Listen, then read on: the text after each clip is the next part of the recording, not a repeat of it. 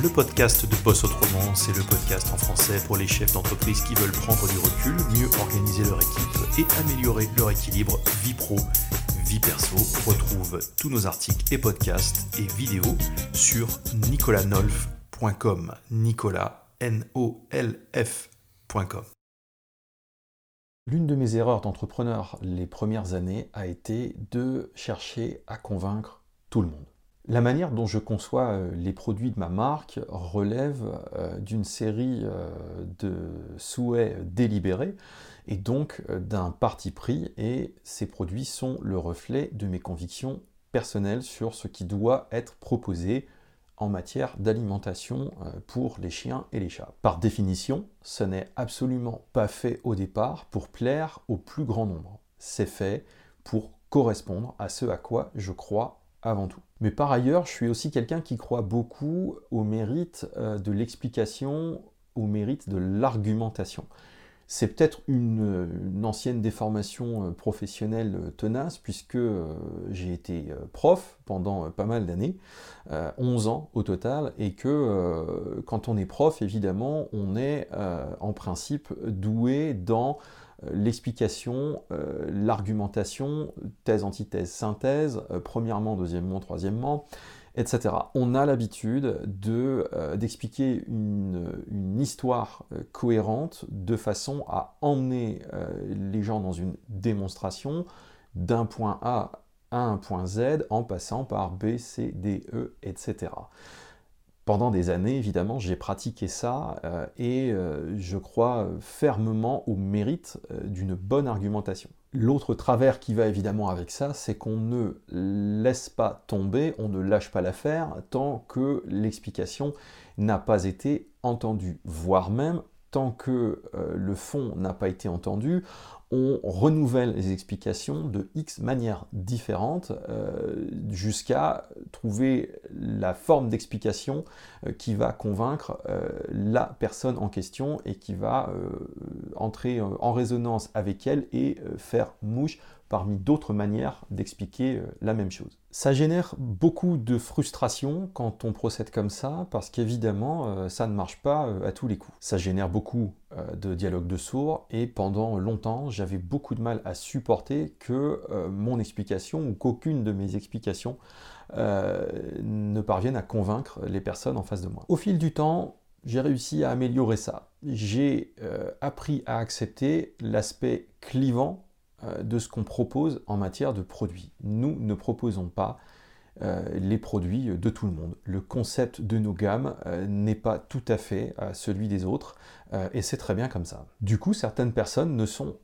absolument pas intéressées par nos points différenciants. Elles n'y croient pas, ça ne les intéresse pas, ça ne recoupe pas leurs observations personnelles ou leurs convictions personnelles, et par conséquent, on aura beau argumenter, eh bien, elles n'y adhéreront tout simplement jamais. J'ai appris avec le temps à considérer que ce n'est absolument pas grave euh, et que nous devons euh, rester droit dans nos pompes euh, sur l'aspect clivant de ce que nous proposons. Ça rend en réalité la communication beaucoup plus efficace. On ne cherche absolument pas, on ne cherche absolument plus à convaincre les gens. Ce qu'on cherche à faire, et c'est très différent, c'est à marteler ce que nous sommes, à réitérer nos convictions à nous, euh, de façon à clarifier le plus possible pour les gens qui euh, nous rencontrent, clarifier le plus possible ce que nous sommes, ce à quoi nous croyons et ce que les produits représentent pour nous. On affiche la couleur et les personnes que cette couleur euh, intéresse, à qui ça parle, qui s'y reconnaissent, ces personnes-là reviennent vers nous et adhèrent à nos produits et à nos convictions comme à un aimant. Celles qui ne veulent pas entendre parler parce qu'elles n'aiment pas ce qu'on leur euh, raconte, elles n'aiment pas ce qu'on affiche, et eh bien ces personnes-là s'éloignent de nous tout aussi naturellement, et c'est très bien comme ça, en réalité, ça fait le tri. Ensuite, de toute façon, ce qui fait foi au final, c'est la qualité des produits. Peu importe l'argumentation, peu importe l'explication, de deux choses l'une, soit les gens voient la différence en utilisant tes produits, soit les gens ne voient aucune différence, ou ils euh, trouvent que c'est moins bien qu'avant, et auquel cas ils s'éloigneront de toi. Aucune dose d'argumentation ou d'explication supplémentaire ne te permettra de changer cet état de choses.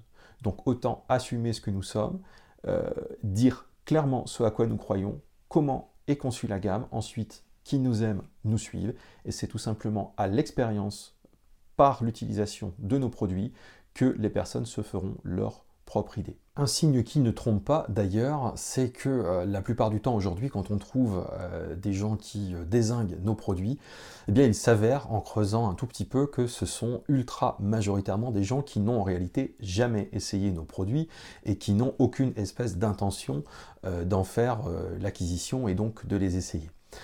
A contrario, nous faisons collecter par une société certifiée AFNOR depuis 6 ans euh, systématiquement l'avis de toutes les personnes qui euh, ont fait un achat chez nous. Depuis 6 ans, on récolte la note moyenne de 4,6 sur 5 sur l'ensemble de nos produits.